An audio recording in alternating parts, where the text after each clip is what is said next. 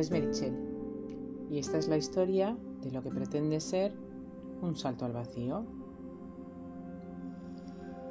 Están siendo días tan duros que hay momentos en los que ya dudo de hasta dónde estoy. No os voy a engañar si os digo que no lo estoy pasando bien. De hecho, creo que está siendo la época más difícil de mi vida de los últimos 15 o 20 años. Y sé que esto tiene fecha de caducidad, que no va a durar mucho y que no me queda otra que seguir aquí. Pero he estado pensando que sí hay algo que yo puedo hacer para sentirme mejor dentro de esta situación. Quizá no se trate tanto de sentirse mejor, sino de llevar esto de la mejor manera posible. Así que he decidido que estos días voy a cuidarme. Y en este caso a lo mejor no se trata tanto de cuidados físicos, que tampoco me vendrían mal. En este momento lo que necesito son cuidados emocionales. Cuando la gente que tengo cerca me pregunta cómo estoy, yo soy sincera. Estoy inmensamente triste. Pero también es verdad que estoy tranquila. Esto ya os lo he contado antes, el hecho de poder estar donde quiero y necesito estar en este momento es lo que me hace sentirme así, en calma. Pero también es verdad que por momentos me vienen pensamientos o me impongo obligaciones que acaban agobiándome y que alteran ese estado de calma en el que necesito continuar para que no terminemos de perder la cabeza todos. Y creo que es por eso, por la necesidad de mantener ese estado, por lo que he decidido cuidarme, dejando de lado obligaciones que yo misma me he impuesto. En unos días acaba febrero y tenía previsto avanzar en algunas cosas importantes este mes, pero no he podido hacer la mayoría de ellas.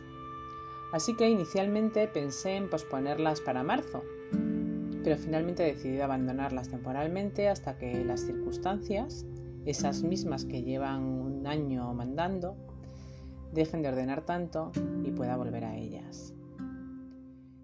Estas semanas voy a dedicarme en exclusiva a terminar el máster de psicología clínica y a no quedarme atrás en el de counseling, que ya es bastante, pero nada más. He decidido dejar totalmente el curso de Almería, entre otras cosas porque tampoco puedo estar allí. Voy a dejar también los cursos que estaba impartiendo yo como formadora y que tampoco son viables, mis clases de PNL, no puedo tener mi cabeza ahora mismo centrada en eso. No tengo energía para ello y además me genera un agobio que no me puedo permitir. Así que lo mejor es que lo deje para más adelante, para cuando todo esto pase y necesite poner el foco en esas otras cosas que seguro que me hacen mejor entonces. El problema es que para estar bien mentalmente necesitaría estarlo también a nivel físico porque soy consciente de que estar bien físicamente repercute en mi cabeza de forma positiva. He dejado de hacer yoga y no sabéis lo que lo echo de menos. En realidad no sé si echo más de menos eso o escuchar la voz de mi profe Rocío dándonos alguna explicación mientras respiro tranquilamente en ese ambiente de calma que me inspira su centro de yoga. Pero noto que estoy rígida, que tengo molestias en lugares donde yo había tenido nunca y me da la sensación de que todo esto es por no estirarme como lo hago en sus clases. Y luego apenas ando. Y eso sí que lo noto de forma palpable en mis piernas, pero sobre todo en mi cabeza. Hay noches en, la que, en las que las piernas me duelen y es de no andar. Debería buscar la forma de retomar mis caminatas, pero ahora mismo en Madrid eso es inviable. Y me da también pena porque eso es el reflejo de que no me estoy cuidando, de que estoy entrando en una dinámica que no es buena y si continúa así quizá pierda la calma que tengo ahora. Necesitamos cuidarnos más. Más allá de lo que puedan cuidarnos los demás, necesitamos mirar un poquito por nosotros mismos.